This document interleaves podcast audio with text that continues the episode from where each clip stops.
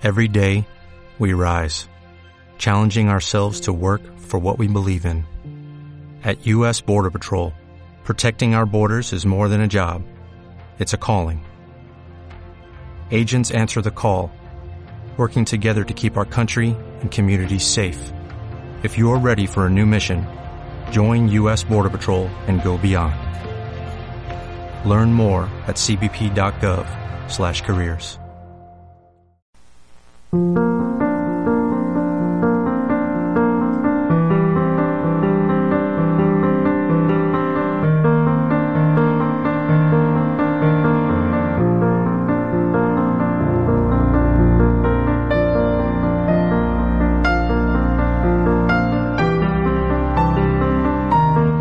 buenos días hermanos, gracias por estar con nosotros en el programa En sus manos. Bendiciones a todos.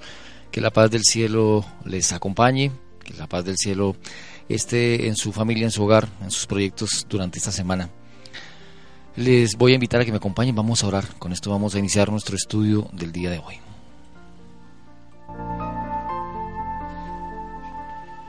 Bendito Padre que estás en los cielos, alabamos y glorificamos tu nombre, Señor, Padre de Abraham, de Isaac, de Israel. En esta hora pedimos, Señor, tu presencia en esta reunión, en este estudio, para que tu bendición esté sobre cada uno de los que a la distancia nos acompañan, estudiando tu palabra, revisando tus promesas, descansando en tus palabras, Señor. Te pedimos para que tu nombre sea glorificado en cada uno de los que te aman, que las respuestas, Señor, vengan sobre cada uno de los que claman a ti en esta hora con un corazón sincero, con un corazón limpio. Acompaña, por favor, a los que en este momento tienen quizás un día de tristeza, eh, quizás un, delante de ellos una vida un poco oscura triste por causa de la enfermedad, por causa de la escasez. Sin embargo, Señor, tú has prometido en tu palabra que acompañarás a tus hijos y aunque muchas son las aflicciones del justo, de todas ellas le librará Jehová. Por eso, Señor, ayúdanos a descansar en las promesas, en la historia de José, para saber que así como ocurrió con José, también ocurrirá en nuestra vida y que la palabra tuya, Señor, está por encima del pesimismo de la época, eh, quizás de los pronósticos de los médicos, quizás de los pronósticos de los consejeros familiares. Tú estás por encima de todo, Señor. Por eso te pedimos y vamos en busca tuya en este momento para que la respuesta tuya fluya poderosa en cada hogar, en cada sitio donde hay hijos tuyos clamando con el corazón. Guárdanos en paz, abre nuestro corazón ahora que vamos a abrir tu palabra.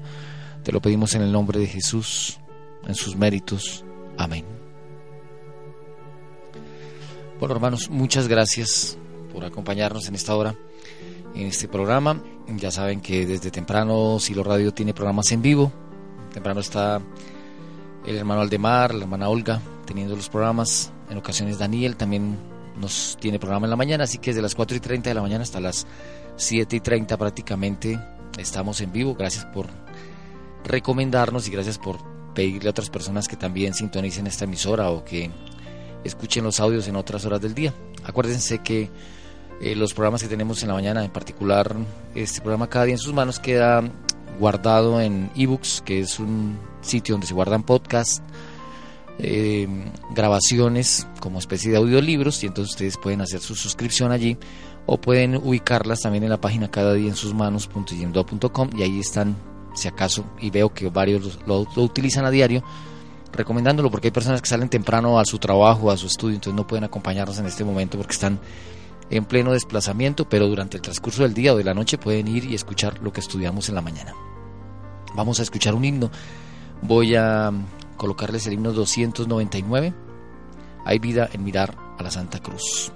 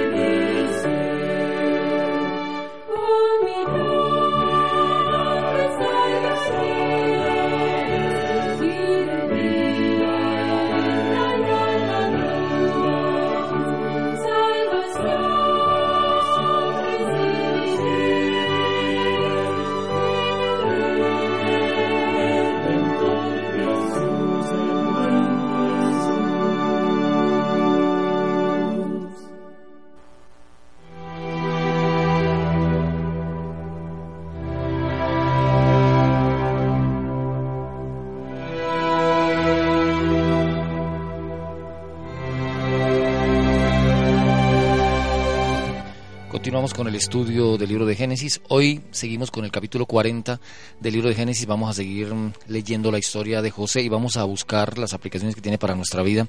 Seguro que tendrá lecciones como las que hemos visto hasta este momento.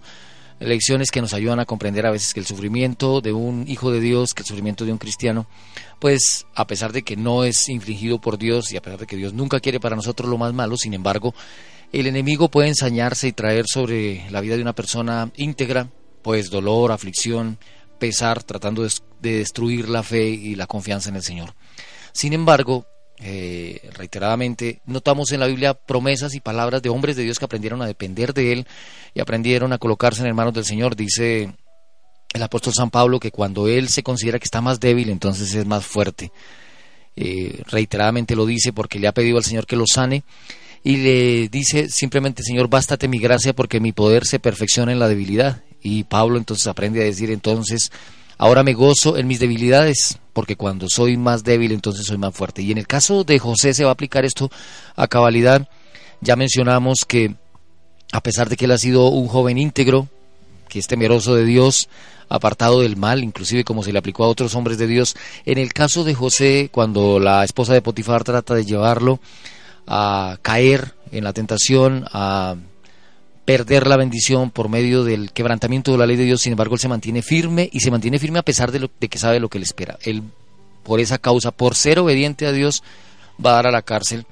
En la cárcel va a presenciar, dijimos en el programa anterior, los resultados de la opresión, de la tiranía, los efectos del crimen. Va allí en la cárcel José a aprender las lecciones de justicia, de simpatía, de misericordia, que le van a preparar para ejercer el poder con sabiduría y compasión. Mencionamos en los programas anteriores que precisamente José era un hombre que en su juventud y en su niñez había sido bastante consentido por su padre, así que no le había faltado absolutamente nada.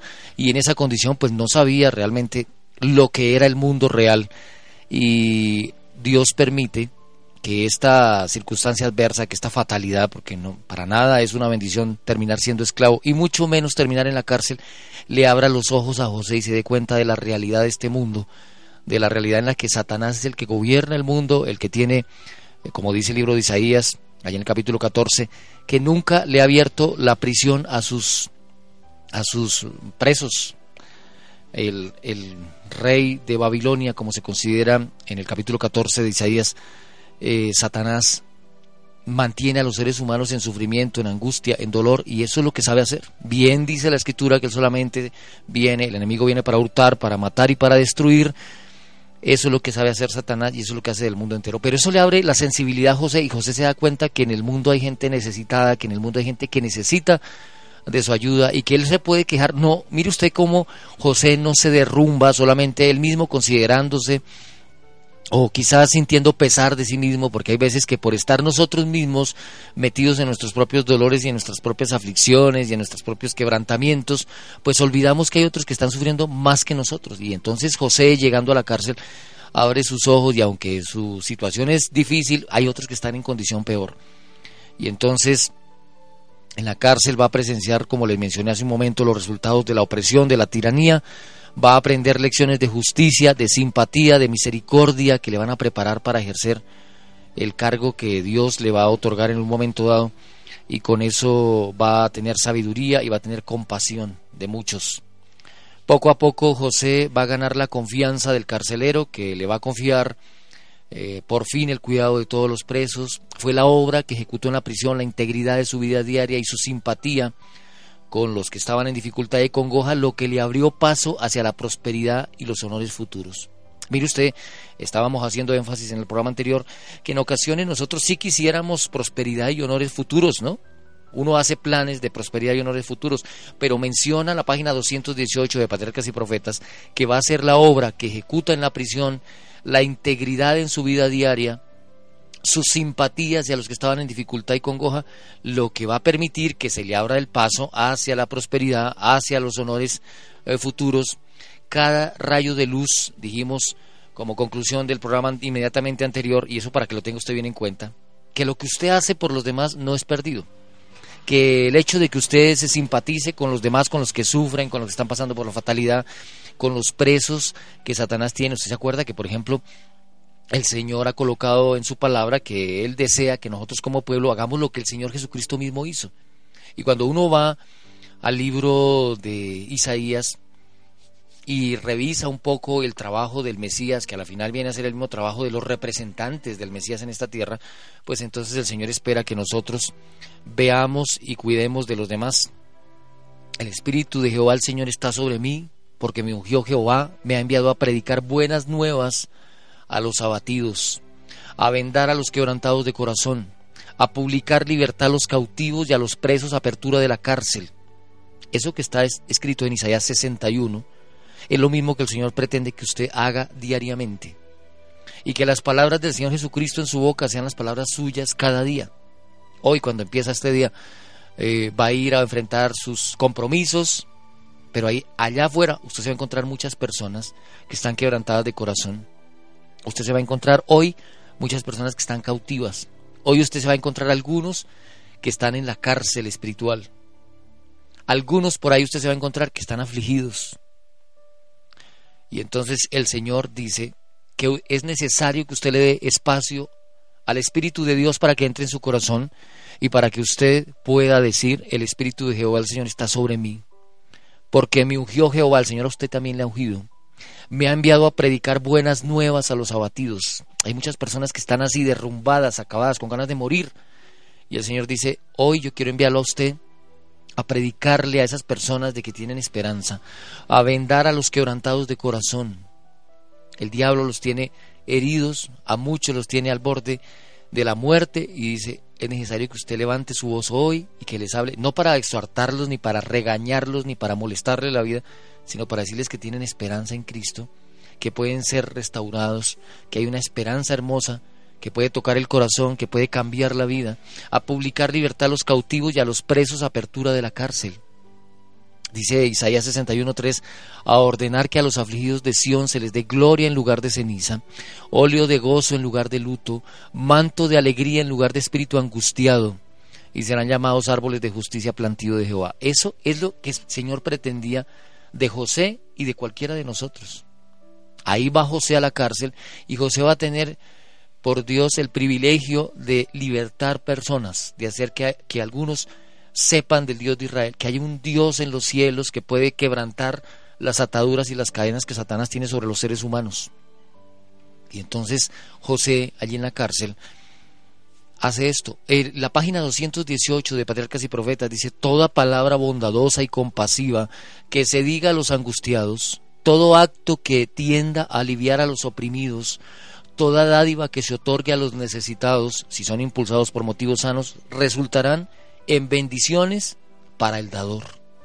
O sea, cuando usted hace la misión que el Señor le mandó hacer, cuando usted cumple con lo que el Señor ordenó que usted haga, lo que está diciendo Isaías 61, entonces, ¿qué pasa? Eso va a resultar en bendición para usted mismo. Salvando a otros se salva usted mismo. Libertando a otros se libera usted mismo porque resulta que cuando uno está comprometido con enseñarle a otros el camino de la verdad, uno mismo también lo aprende, uno mismo también crece. Crece, usted crece en el conocimiento del Señor cuando trata de enseñarle a otros. Cuando usted le recuerda a los demás las promesas que están en la Biblia, cuando usted va a la palabra del Señor y dice, mira, hay palabra de esperanza para usted, hay vida para usted. El sábado en la tarde me pasó que una hermana me llevó a un sitio donde está un hermano de otra denominación, es una persona de la iglesia pentecostal, y entonces fui a visitarlo el sábado por la tarde, y él está en una cama y está con un cáncer terminal y, y está deprimido y no quería oír nada, no quiere que nadie le hable, no quería que nadie le dirigiera palabra, pero el Señor nos llevó hasta allá y fui hasta allá a visitarle y entonces miramos las promesas tan bonitas de la Biblia para restaurar, para cambiar, para que sepamos que hay un Dios que es capaz de hacer lo imposible, para que confiamos en Él. Y mire que hablándole a Él, Él empezó a ser sensible, ya empezó a versele una sonrisa en el rostro, como una cara de esperanza, hermano. La, Biblia es, la, la, palabra del Señor es, es la palabra que trae libertad, la, la palabra que trae gozo, que cumple el cometido que estaba allí en Isaías 61 y cuando uno habla en el nombre del Señor, no lo que uno piensa, ni lo que uno cree, ni lo que uno opina, porque el Señor aquí, como decía alguien, usted no tiene derecho a opinar, pero sí tiene derecho a exponer lo que la palabra del Señor dice. Y cuando la palabra del Señor es puesta en un corazón de una persona que está herida, que está afligida, que tiene sus, su ánimo por el suelo, que no tiene esperanza, la palabra de Dios liberta, la palabra de Dios nos, nos hace libres. ¿Se acuerda que el Señor Jesucristo mismo lo dice? Conocerán la verdad y la verdad los libertará. Y vamos a ser libres de preconceptos y vamos a ser libres de pesimismo y vamos a ser libres de incredulidad y vamos a creer en el Señor. Es hermoso descansar en esas promesas del Señor, a pesar de que las cosas no estén de la mejor manera. Ahora, alguien dice, bueno, hermano, y si eso es tan cierto, ¿cómo es que usted está en la cárcel? Le dirán a José. Pues así es la vida. Eh, ¿Se acuerda usted que eh, Pablo estaba mm, sanando a los demás y ayudando a los demás y ministrando a otras personas y sin embargo le decía al Señor, Señor, por favor quíteme de mí este problema que tengo, este mensajero de Satanás que me abofetea diariamente. Y tres veces, dice Pablo, le ha pedido esto al Señor y sin embargo el Señor le dice, bástate mi gracia porque mi poder se perfecciona en la debilidad. Pablo le toca que se quede así, tranquilo. Yo voy a sostenerlo, pero así van a ser las cosas. ¿Y por qué el Señor hace eso con Pablo? Porque el Señor, a pesar de que da palabras de libertad y de unción por medio de José, sin embargo José sigue en la cárcel? Porque mi poder se perfecciona en la debilidad, dice el Señor. A su debido tiempo el Señor da respuesta. Y toda la vida no se va a quedar afligido José en la cárcel. José no dice la Biblia va a morir en la cárcel, no, él no va a morir en la cárcel, él va a ser libre.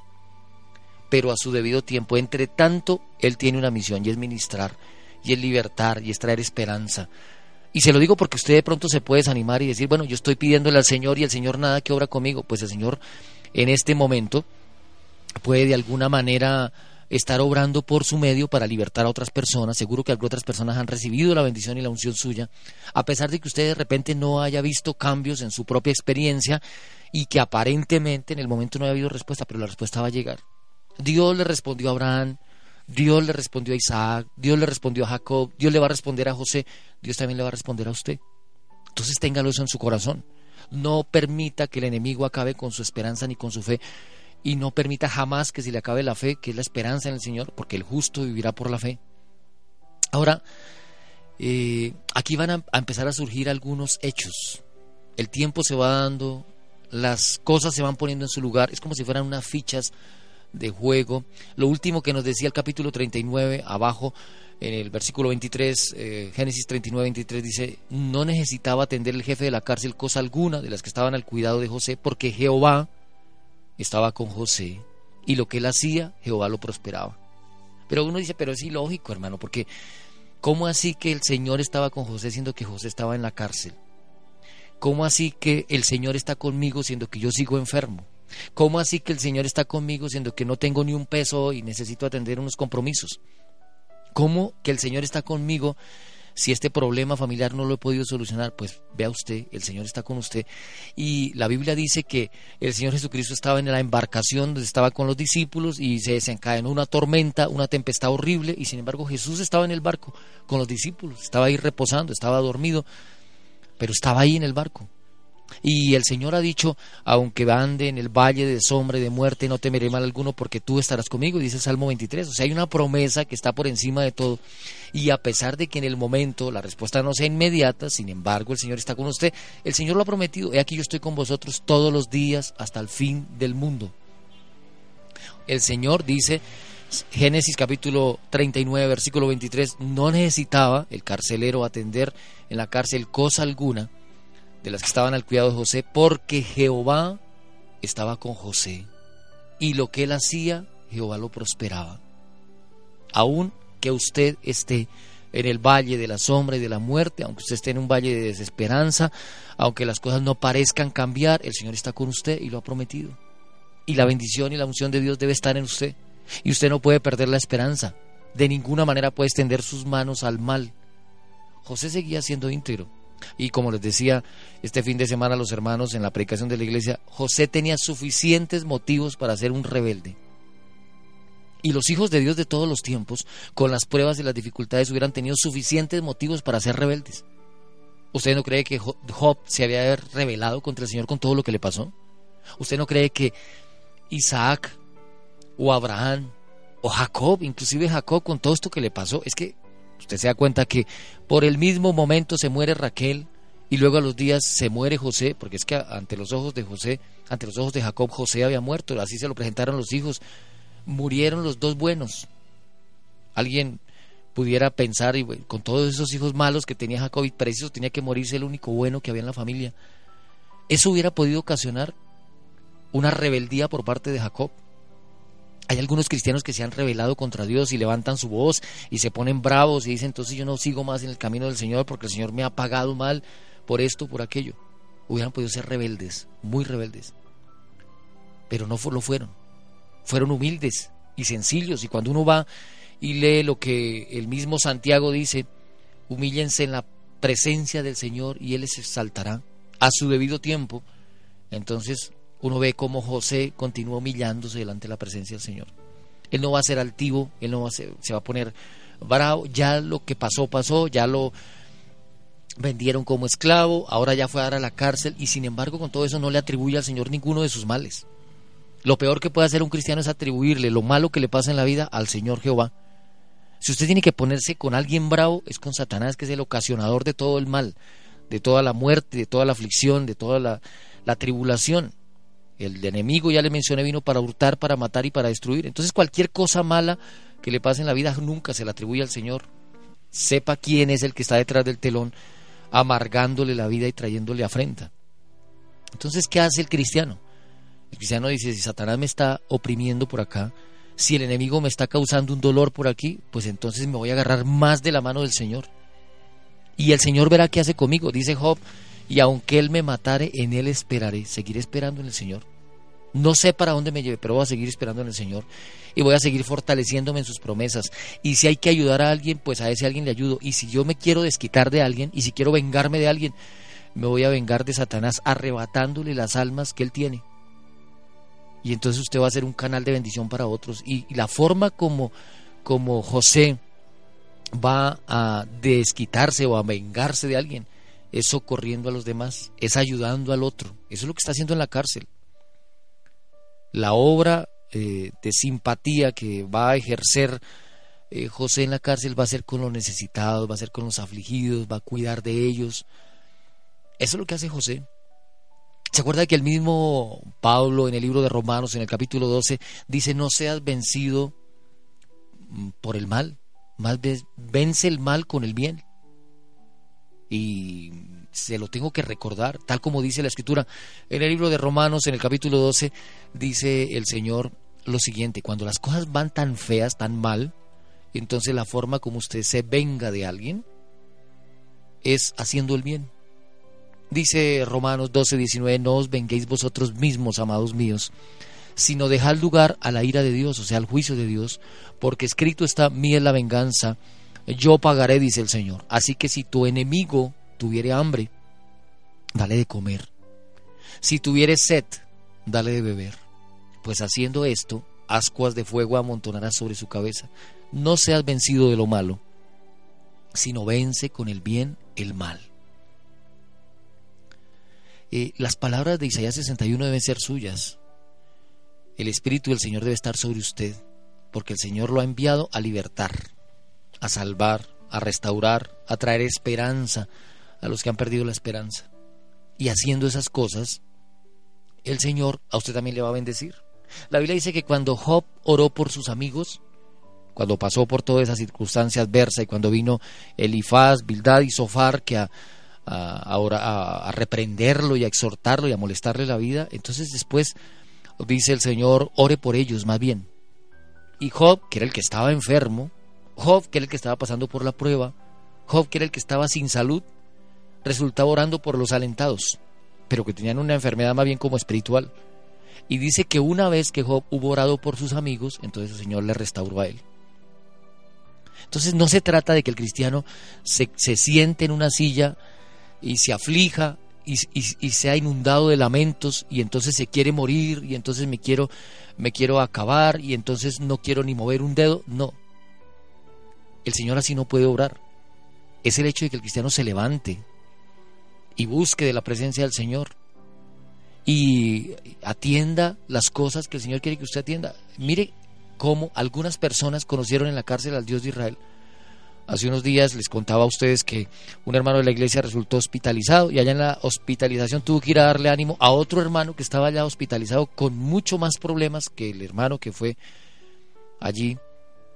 Y después él mismo reconocía que Dios había permitido que llegara al hospital para que animara al otro y para que predicara el Señor allí. Bueno, en esas condiciones en que está José el tiempo pasa. Ahora vamos al capítulo 40 del libro de Génesis. Y dice, aconteció después de estas cosas que el copero del rey de Egipto y el panadero delinquieron contra su señor, el rey de Egipto. Y se enojó Faraón contra sus dos oficiales, contra el jefe de los coperos y contra el jefe de los panaderos, y los puso en prisión en la casa del capitán de la guardia, en la cárcel donde José estaba preso. Génesis capítulo 40, versículo 4, y el capitán de la guardia encargó de ellos a José, y él les servía, y estuvieron días en la prisión. Y ambos, el copero y el panadero del rey, que estaban arrestados en la prisión, tuvieron un sueño. Cada uno su propio sueño en una misma noche, cada uno con su propio significado. Y vino a ellos José por la mañana y los miró y aquí que estaban tristes.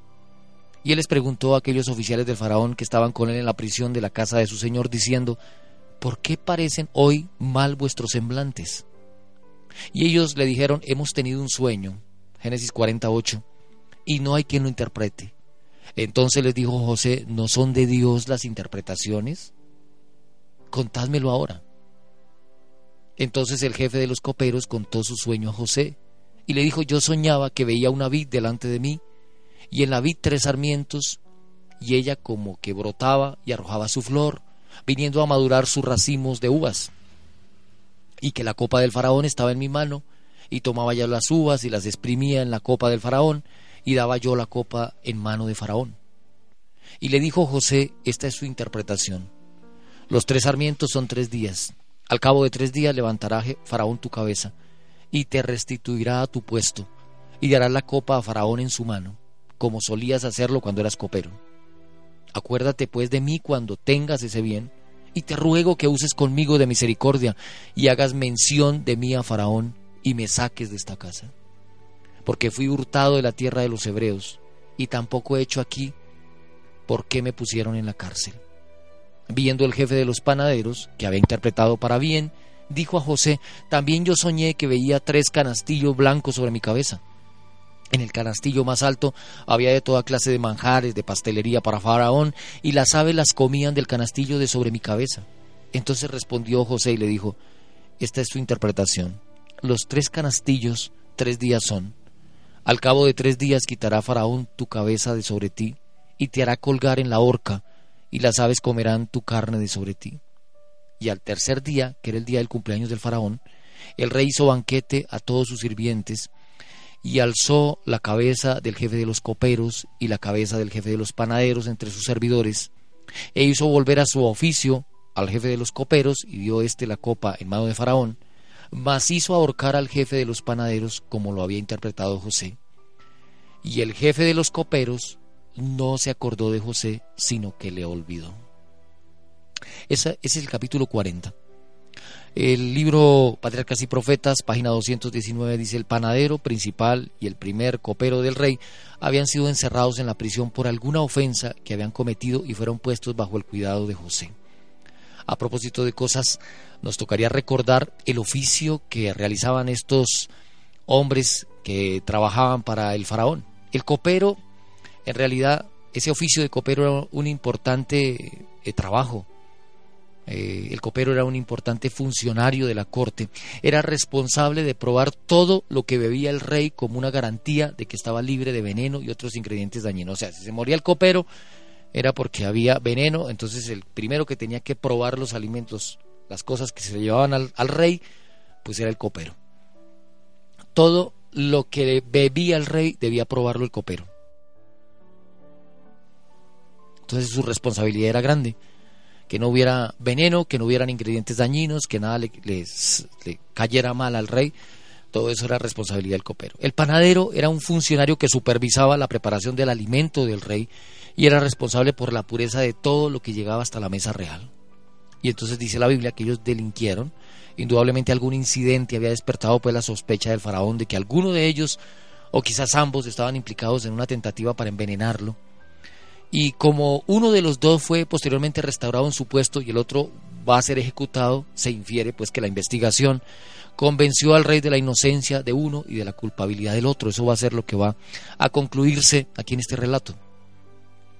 El papiro judicial de Turín que es un, eh, registro que hay en nuestra época, ofrece un paralelo sumamente interesante con el relato del copero y del panadero que habían caído del favor real. Ese papiro judicial de Turín que le menciono, que está en un museo, contiene el registro de una acción judicial contra varios funcionarios de alta categoría acusados de conspiración contra la vida de Ramsés III y está fechado por el año 1164 a.C. Bueno, desgraciadamente el papiro no está completo y no sabemos el medio empleado por los conspiradores contra la vida del rey, tampoco sabemos si el complot tuvo éxito. Sin embargo, las partes del documento que se han preservado proporcionan información en cuanto a la forma en que esos casos eran tratados en el antiguo Egipto. Fíjese usted que los acusados en ese juicio eran varios coperos. E, este, es, este relato que les digo del papiro de Turín es, es uno distinto al de José, pero nos hace como entender lo que pasaba en esa época.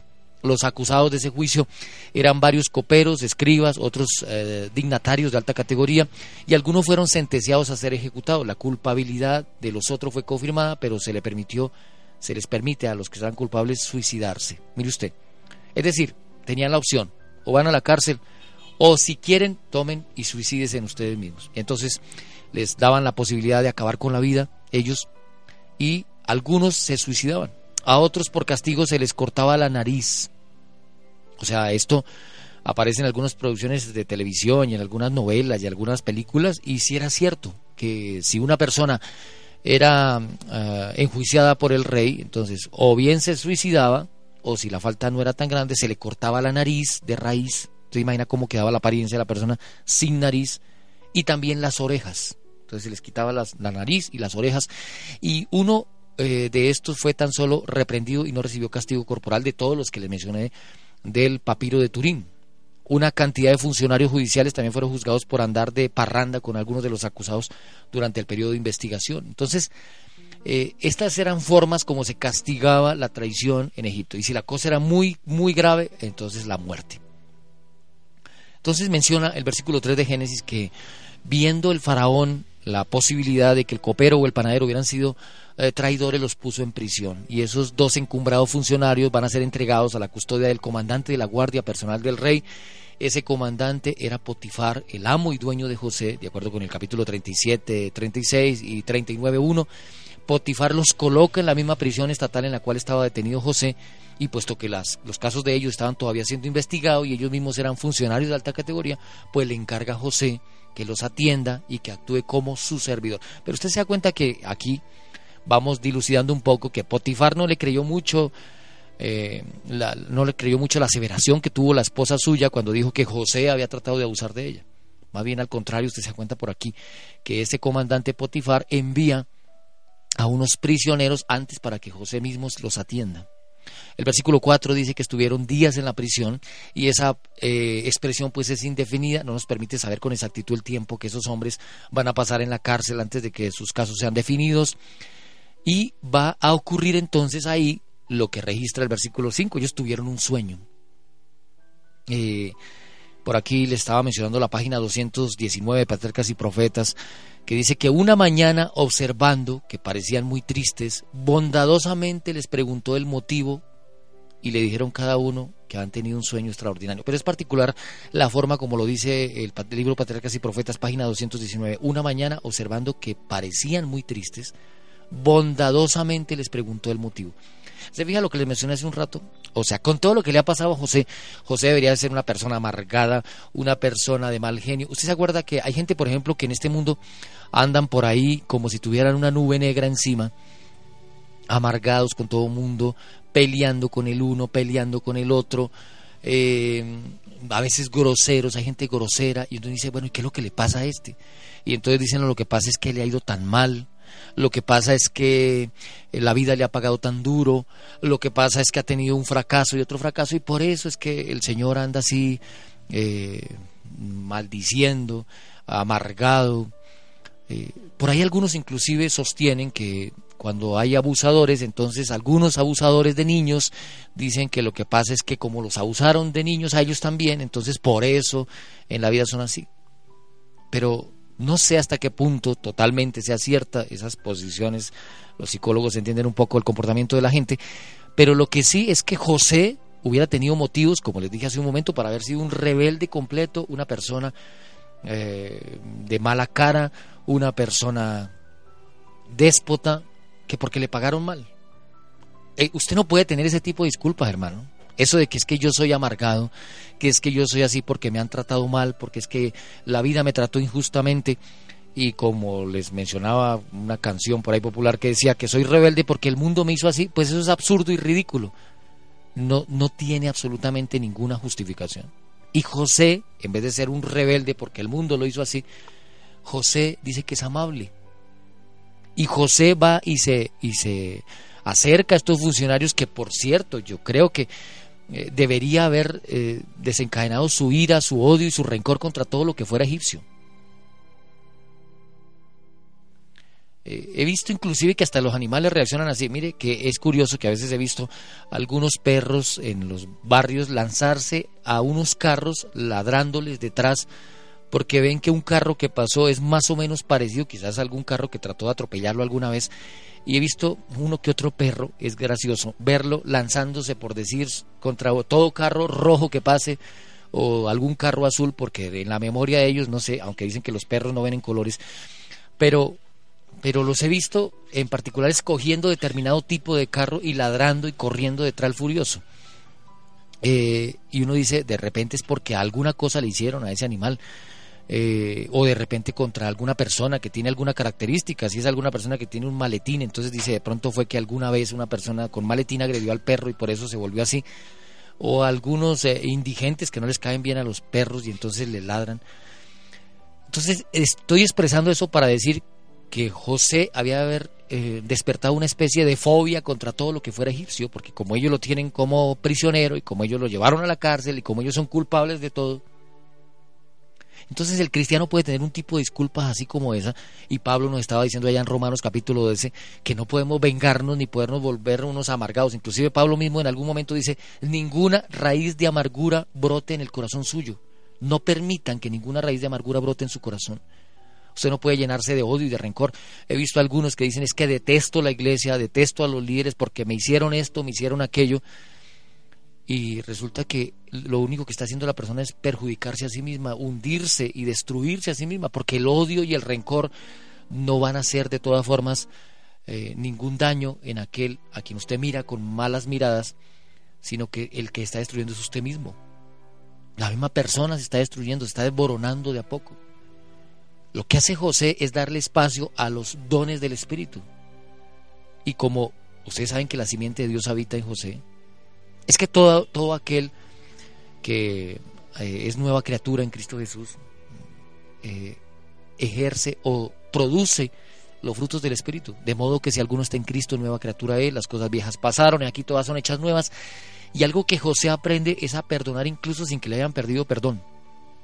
Su corazón está lleno de la gracia y de la presencia del Señor. Ahí es donde está la diferencia. ¿Por qué un cristiano puede destruirse? Y alguien dice, pero luego él no es cristiano y mire cómo está lleno de odio y de rencor y cómo se va destruyendo a sí mismo. Es que, hermano, una persona puede estar en la iglesia, una persona puede tener su nombre en la iglesia, en la feligresía de la iglesia, pero si su corazón está odio y rencor, ya lo había dicho Juan, que si alguien odia a otra persona, está en tinieblas. Y las tinieblas le han cegado los ojos y no sabe para dónde va. Decía el texto, voy a tener que obligadamente Mira lo que nos dice Juan. Juan lo expone eh, rotundamente. ¿En qué condición puede una persona, a pesar que diga que es de la iglesia, a pesar de que diga que es bautizado, eh, arriesgarse a perder su vida eterna y estar entre los condenados como si no conociera a Dios? Pues está diciendo primera de Juan en el capítulo 2, el que dice que está en la luz y aborrece a su hermano, está todavía en tinieblas. El que dice que está en la luz pero aborrece a su hermano, el que dice que está en la luz pero aborrece a una persona, el que dice que está en la luz pero odia o detesta a alguien, está en tinieblas y las tinieblas han cegado los ojos. Y se acuerda usted que el Señor Jesucristo había dado una orden y aunque todavía faltan muchos años para que sea escrito el Nuevo Testamento, sin embargo el Señor dejó bien claro algo que José está haciendo.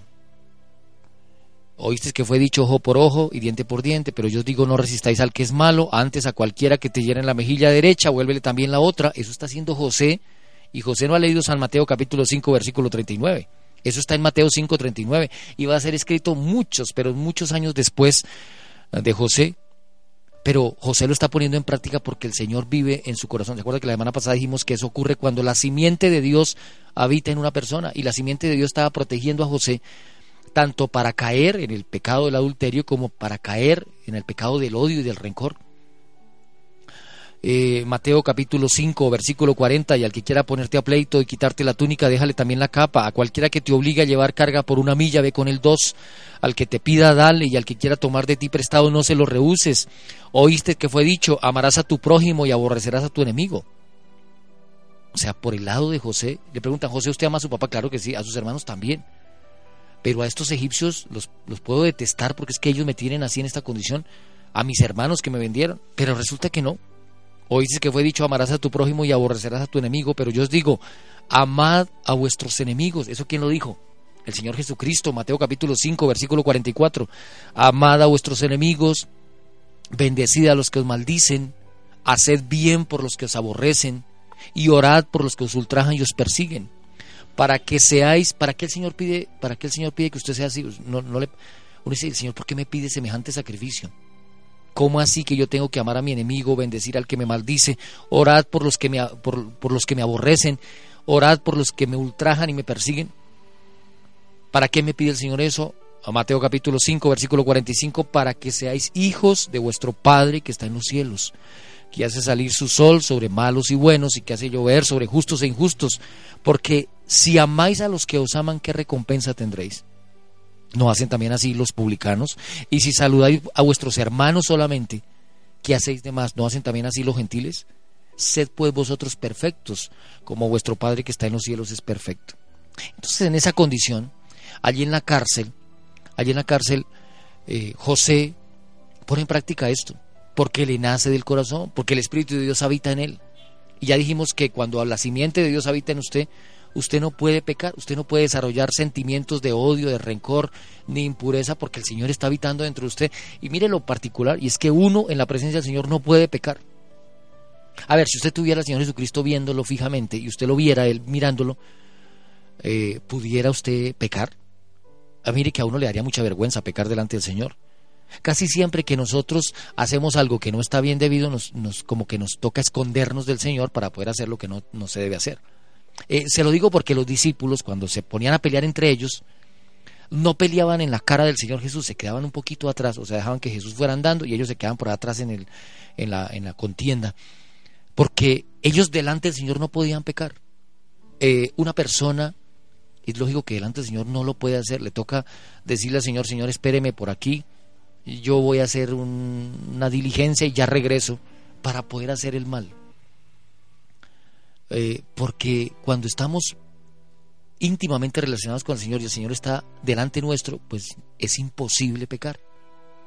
El Señor no lo permite. Eh, eso dijimos que pasó con Abraham en algún momento. Cuando él se equivoca y pasa a Egipto, por ejemplo, Abraham tiene, tiene que salirse del, del perímetro de hasta de la misma presencia de Dios para poder hacer cosas que no debe hacer. Y lo menciono por los apóstoles que se peleaban.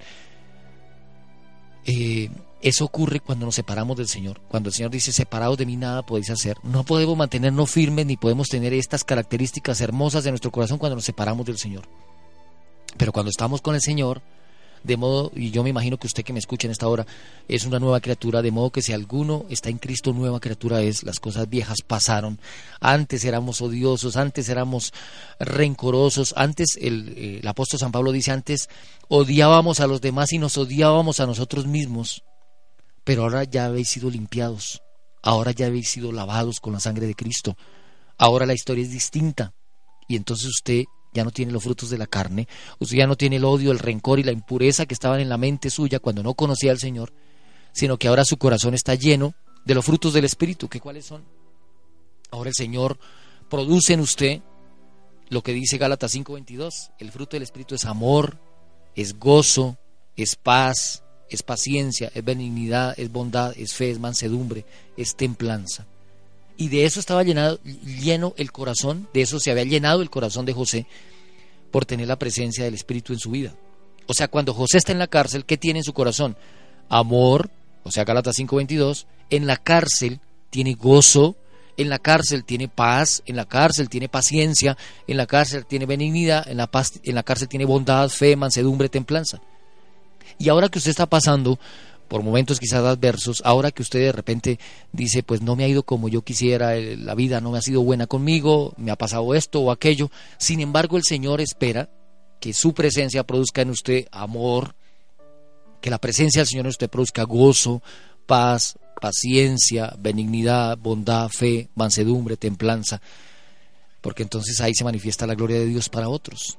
Y por eso le mencionaba página 219 de Patriarcas y Profetas que José va hasta donde están los funcionarios del rey que fueron llevados presos y dice página 219, Patriarcas y Profetas, una mañana observando que parecían muy tristes, o sea, ellos estaban tristes, pero José sí no estaba triste, eh, ellos parecían muy tristes, bondadosamente les preguntó, si ve que la bondad aparecía ahí entre los frutos del Espíritu Santo de Gálatas 5:22, bondadosamente les eh, preguntó cuál era el motivo de que estuvieran tan tristes.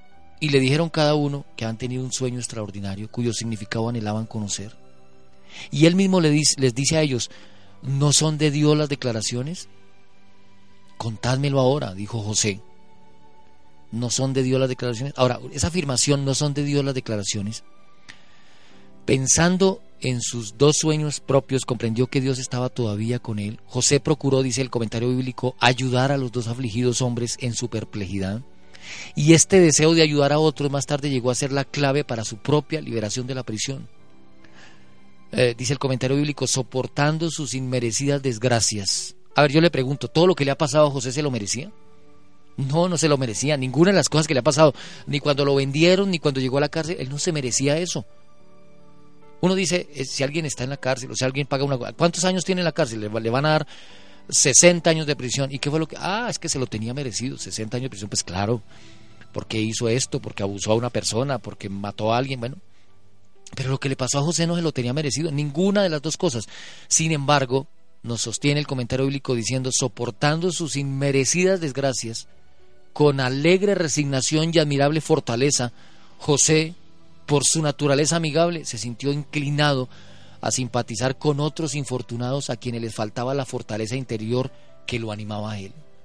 En este mundo todos pueden sufrir, hermanos. En este mundo, tanto los buenos como los malos, los que van a la iglesia como los que no van, los que adoran a Satanás como los que no adoran, sufren. En este mundo todos, todos podemos pasar por, por momentos adversos. El problema es que cuando pasemos por la adversidad, no contemos con la presencia del Señor, porque eso sí es fatal. Eso sí es lo peor que nos puede pasar en la vida. Es cierto que podemos sufrir, es cierto que podemos llorar, es cierto que nos duele porque somos humanos, pero hay de aquel quien sufre sin la esperanza que brinda el Señor. Hay de aquel que sufre sin, sin tenerse, sin estar agarrado de la poderosa mano del Señor Dios. La semana pasada se los decía, inclusive ayer se lo contaba a los hermanos en la iglesia de Silo en el, culto de la mañana, eh, diciéndoles y es que les digo porque en sí lo hacemos el culto del domingo, que es en la noche, lo hacemos en la mañana, porque de noche es, muy solo el barrio, entonces lo hacemos en la mañana. Y estábamos hablando ayer un poco eh, sobre el ministro de Salud de Colombia, el ministro de Salud que tenemos aquí, que ya ha desarrollado un cáncer eh, terminal, y, y uno ve a ese hombre confesando en las cámaras de televisión que él no cree en Dios, dice yo no creo en Dios, yo no tengo esperanza, la esperanza es de repente como para los ingenuos, trata de decir, pero él tiene un cáncer terminal y seguro que, no sé si pasará de este año con su enfermedad, ese cáncer terrible que le va acabando, de ser un hombre joven, eh, exitoso, con títulos, con una cantidad de cargos importantes, ahora está reducido a una enfermedad, ya se le cayó todo el cabello por causa de las quimioterapias y de todo lo que le han hecho, y sin embargo no hay esperanza, y él sabe que no hay esperanza y que se va a morir, sin embargo él sigue en su obstinación de decir que él no cree en Dios, que no hay Dios, que no, no, no tiene esperanza en nada. Y a veces, yo le decía a mi papá, uno lo ve en las declaraciones de televisión con los ojos ligeramente como llorosos. Es como decir, yo no creo en Dios, eso no es cierto, eso es una, eso es una ilusión absurda, yo, y sin embargo por dentro, como si sintiera una amargura que le lleva a que sus ojos medio se vean un poco humedecidos. Porque hermano, ¿qué, qué esperanza tiene un ser humano lejos de Dios? ¿Para dónde va un ser humano cuando la vida se le acaba, cuando los títulos se acabaron, cuando todos los éxitos que logró en la vida eh, quedan en cero? Él mismo dice, es que yo no puedo concebir que, en el universo hayan 20 mil millones de galaxias, dice él, además que es una persona súper instruida, muy estudiada, uno por la forma como habla, habla de distintos filósofos, de distintos hombres de letras, sabe de memoria algunos, algunos libros, eh, capítulos enteros, y qué pesar que todo eso que ha leído no, no se haya detenido en el libro que le hubiera podido dar la vida, que era la, la Sagrada Escritura, la Biblia. La Biblia no es no es un libro de una determinada religión, es la carta de Dios para los seres humanos. Yo personalmente me siento incómodo cuando hay eh, diferencias entre distintas denominaciones religiosas, entre adventistas y pentecostales y testigos de Jehová y todo esto, toda esa división que el diablo mismo creó tan horrible. Y más bien qué bueno, eh, lo digo porque el sábado por la tarde cuando estaba donde está este hermano, donde William, que es pentecostal, pues yo realmente le dije a él, porque él tenía como una mm, predisposición por el hecho de saber que un adventista va a visitarlo, y yo le dije, William, tiene que quitarse todas esas predisposiciones de la cabeza, eh, esas, esas paredes, esas murallas que el diablo ha creado eh, deben quitarse y debe usted solamente dirigir su mente a la Biblia, a lo que dice el Señor, a la esperanza que tiene para usted, la carta de Dios para los seres humanos. Esa no se la mandó a una iglesia ni le hizo derechos reservados a una determinada denominación. Dios está por encima de todo. El Señor Jesucristo está por encima. Por eso cuando Él vino no se identificó ni los, con los saduceos, ni con los fariseos, ni con los celotes, ni con ninguno, porque Él está por encima de todas esas divisiones. Y como decía un libro del doctor Roberto Badenas, que se llama Encuentros, Dios no está con esas peleas de campanario que los seres humanos han establecido. Y por encima de todo está Él. Tristemente que el hombre la emprende contra Dios por culpa de los representantes que Dios tiene en la tierra, de los supuestos representantes de Dios en la tierra, porque cada denominación pone las cosas a su manera, la acomoda como quiera, y lo que ha hecho es que la incredulidad en los seres humanos aumente. Yo me imagino que si no fuera por las religiones, el ministro de Salud hasta pondría cuidado a, salvarse y a buscar de Dios. Y me he dado cuenta que algunas personas a las que uno les habla de Dios y de la Santa Biblia escuchan con mucha atención. Hasta cuando se encuentran con que la persona que le está hablando es de una determinada eh, iglesia, inmediatamente se ponen a la defensiva y, y no quieren oír más. Es que claro, con lo que se ve en este mundo en esta época, pues ni modo, los testimonios han endurecido el corazón de las personas. Pero, pero fíjese usted que algo que decía el ministro de Salud era, yo no puedo creer que en esos 20 mil millones de galaxias que existen, o mucho más en el universo, Dios tenga, en, si existe Dios, decía él, tenga en su memoria a un miserable ministro de salud de un país lejano por allá en Latinoamérica, que a nadie le importa. Eso dice el ministro.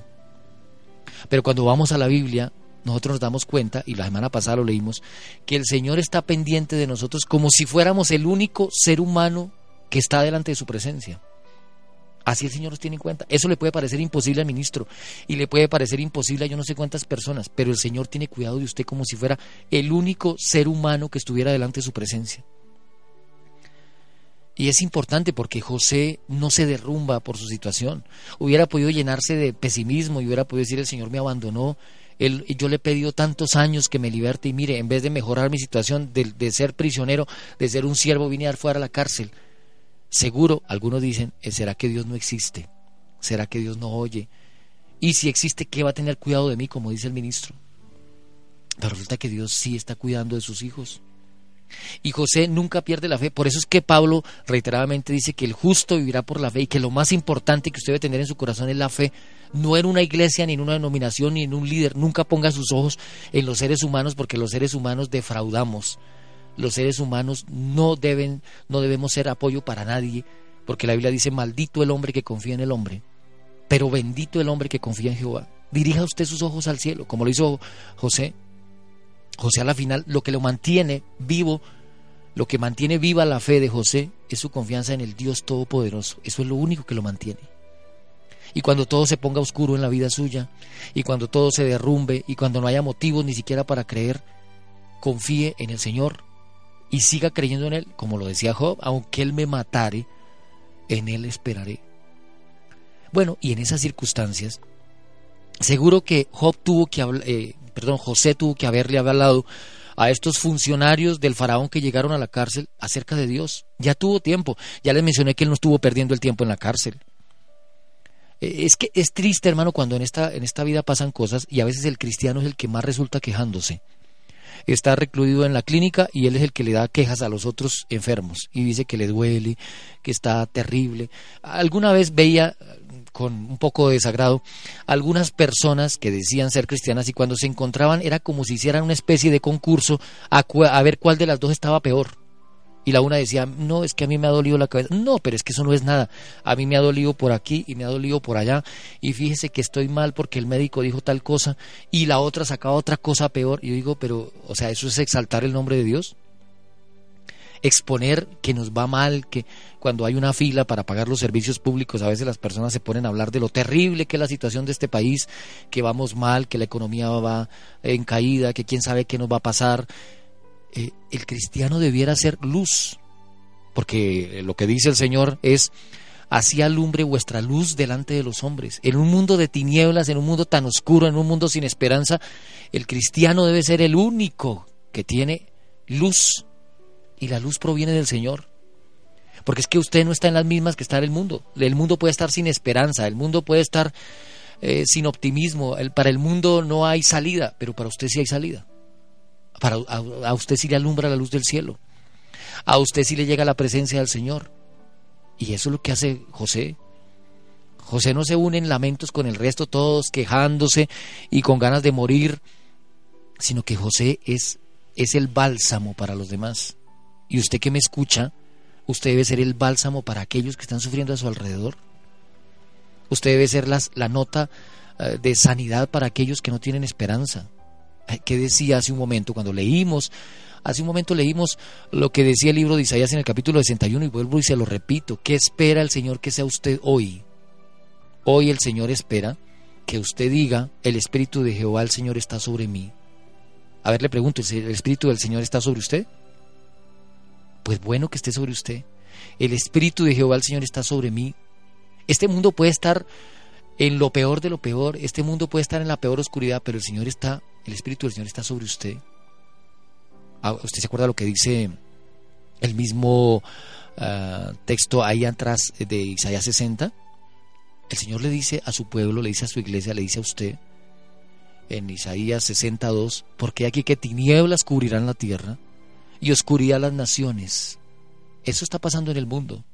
Eso pasa en las ciudades, ahora que pasan tantas cosas, que hay tantas enfermedades por todas partes, que inclusive la naturaleza misma está tan rebelde y por todos lados hay, en un lado hay huracanes y hay terremotos en otro y hay eh, estos días veía un incendio terrible que por allá eh, sí creo que es, eh, en, los Estados Unidos había un incendio en alguna región de los Estados Unidos creo que cerca de Los Ángeles me parece no creo no sé si estoy equivocado y también los vientos huracanados estos días que han azotado ciudades y también la mm, oscuridad espiritual de la gente en el mundo y una cosa y la otra. Usted está viendo que Apocalipsis está cada vez más cerca de nosotros, ¿no? las revelaciones de Apocalipsis, las plagas, las cosas están más cerca, las enfermedades. Dice la Biblia en Isaías 60 aquí que tinieblas cubrirán la tierra y oscuridad las naciones, pero sobre ti amanecerá Jehová. O sea, las naciones pueden estar a oscuras, en oscuridad completa, las naciones pueden estar deprimidas y afligidas y la situación económica peor, pero sobre ti amanecerá Jehová y sobre ti será vista su gloria. Eso dice Isaías 62. Y andarán las naciones, andarán las personas a tu luz y los reyes al resplandor de tu nacimiento. Eso dice Isaías 63.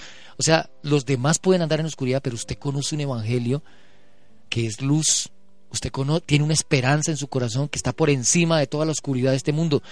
Levántate y resplandece porque ha venido tu luz y la gloria de Jehová ha nacido sobre ti. Es el llamado del Señor para usted en esta mañana. Usted no puede, si los demás son pesimistas y los demás se quieren morir, ellos estarán actuando así porque no conocen del Dios grande y poderoso que usted sí conoce. El Espíritu del Señor por eso debe estar sobre usted, porque a usted el Señor le ha ungido le ha enviado a predicar buenas nuevas a los abatidos, a vendar a los quebrantados de corazón, a publicar libertad a los cautivos y a los presos, apertura de la cárcel, a proclamar el año de la buena voluntad de Jehová, dice Isaías 61.2, a ordenar, dice Isaías 61.3, a ordenar que a los afligidos de Sión se les dé gloria en lugar de ceniza, óleo de gozo en lugar de luto, manto de alegría en lugar de espíritu angustiado. Qué bueno vivir en esa luz. Por eso el Señor dice, vosotros sois la sal de la tierra. La sal de la tierra es el pueblo de Dios. Y la sal de la tierra no se interpreta como se interpreta en este país que la sal es la mala suerte, no, la sal no es la mala suerte. La sal para qué servía en el tiempo bíblico? La sal servía para preservar, para que no se para que no se descompusiera la carne, para que los alimentos no se pudrieran. Y la sal servía para eso. Al pescado, a la, carne le echaban esto, al pescado le echaban para que no se fuera, no habían congeladores, no había hielo, entonces le echaban sal para que no, no, se, no se consumiera descomponiéndose, pudriéndose. Y este mundo, en medio de este mundo donde Satanás solamente tiene quiere traer descomposición, y donde Satanás solamente quiere podrir a esta sociedad y llevarla a la destrucción total, ahí está el cristiano en medio siendo la sal.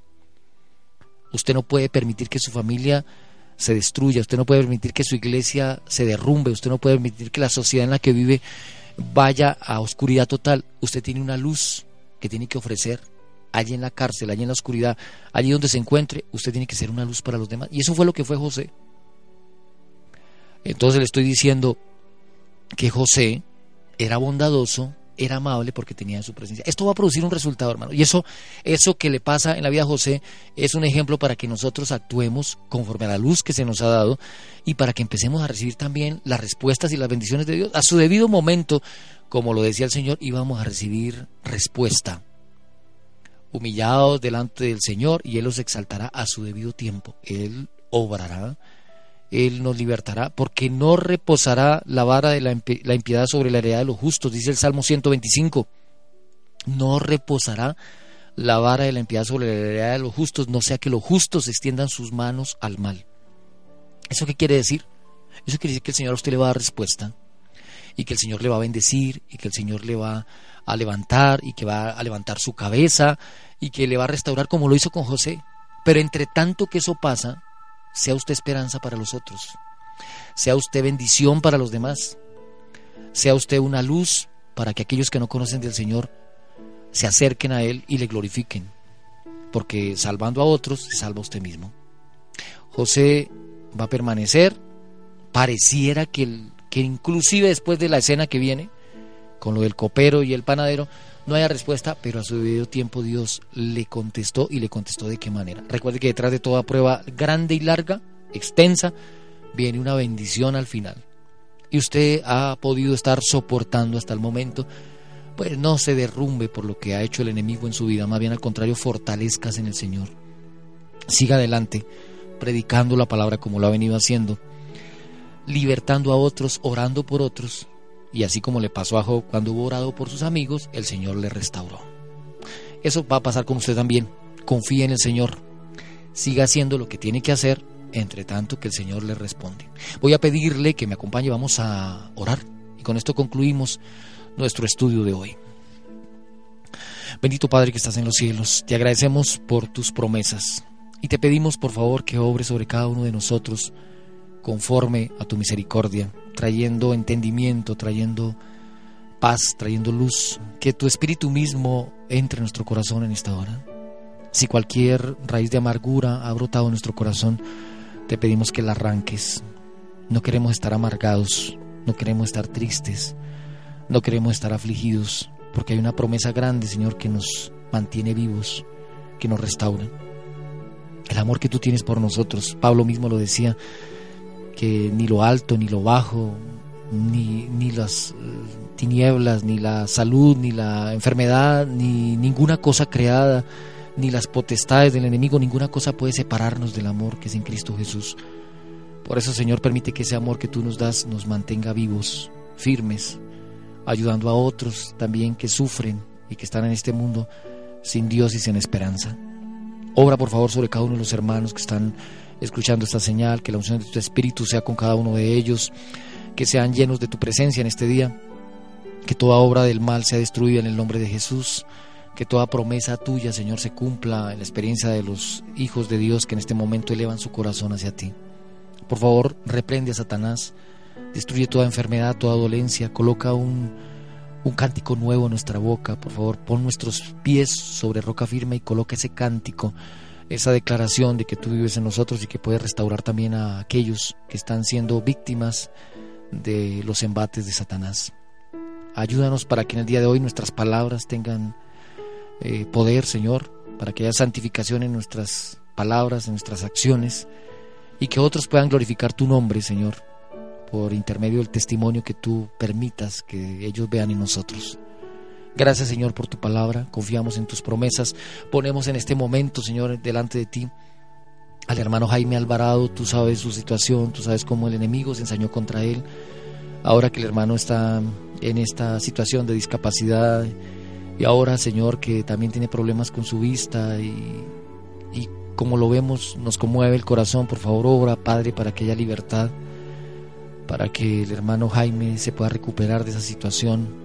Obra en esa familia, por favor. Te pedimos también por William, Señor, para que tú obres en él y le restaures su salud y para que él pueda saber que hay un Dios en los cielos que escucha y que restaura y que cambia las vidas. Te pedimos por la familia del hermano Hernando Vargas, Señor, que ha perdido a, su mamá, para que le fortalezcas, para que tú permitas que esta familia tome ánimo y para que tu nombre sea exaltado y tu espíritu sea colocado en aquellos que dentro de la familia quizás han postergado su entrega a ti. Utiliza, Señor, estos medios amargos y tristes para, para traer también restauración y, bendición, Señor. Eh, también te ponemos en tu presencia en esta hora a los hermanos que estuvieron escribiendo y que colocaron su nombre. Pedimos por la hermana Azucena Esguerra. Bendícele en esta hora. También ponemos en tu presencia a Bellaní Castro. También colocamos a Sandra, Señor, y la restauración de su hogar. Por cada uno, Señor, de los que te aman, de los que te buscan con el corazón, te los ponemos en tu presencia. Gracias por escucharnos. Sabemos que siempre lo haces, tú siempre nos oyes, Señor. Gracias por hacerlo y por bendecirnos. En el nombre de Jesús creemos tus promesas. Amén. Hermanos, muchas gracias por habernos acompañado en esta hora. Espero que el Señor les bendiga y que el Señor les guarde. Continúen leyendo la Biblia. Seguro que el Señor nos trae esperanza a cada uno de nosotros y nos eh, capacita para poder ser luz en esta generación. Que el Señor les bendiga. Estuvo con ustedes Jorge Aponte. Bendiciones.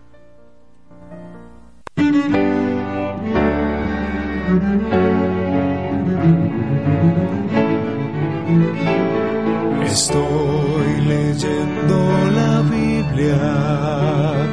Palabra de Dios para mí, que trae a mi alma descanso y llena de paz mi vivir. Estoy leyendo la Biblia, antorcha de luz y verdad, mis pasos, que vida eterna me da. En medio de la oscuridad y de aflicción me encontraba alejado de Dios y su amor, muriendo en mi dolor. Agua viva esparció sobre mí, cual semilla de vida sembró. Su palabra él envió, me libró de la ruina y me sanó. Estoy leyendo la Biblia, palabra de Dios para mí, que trae a mi alma descanso y llena de paz mi vivir. Estoy leyendo la Biblia antorcha de luz y verdad, lumbrera que guía mis pasos, que vida eterna me da. Siendo renacidos no de simiente corruptible por la palabra de Dios que vive para siempre, tomando la espada de fe conquistador, fuerte y fiel. Tus ojos está, alcánzala. Estoy leyendo la Biblia, palabra de Dios para mí, que trae a mi alma descanso y llena de paz mi vivir.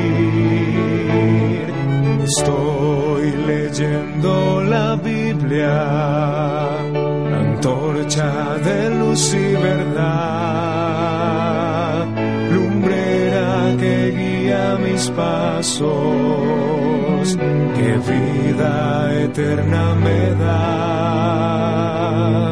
Estoy leyendo la Biblia.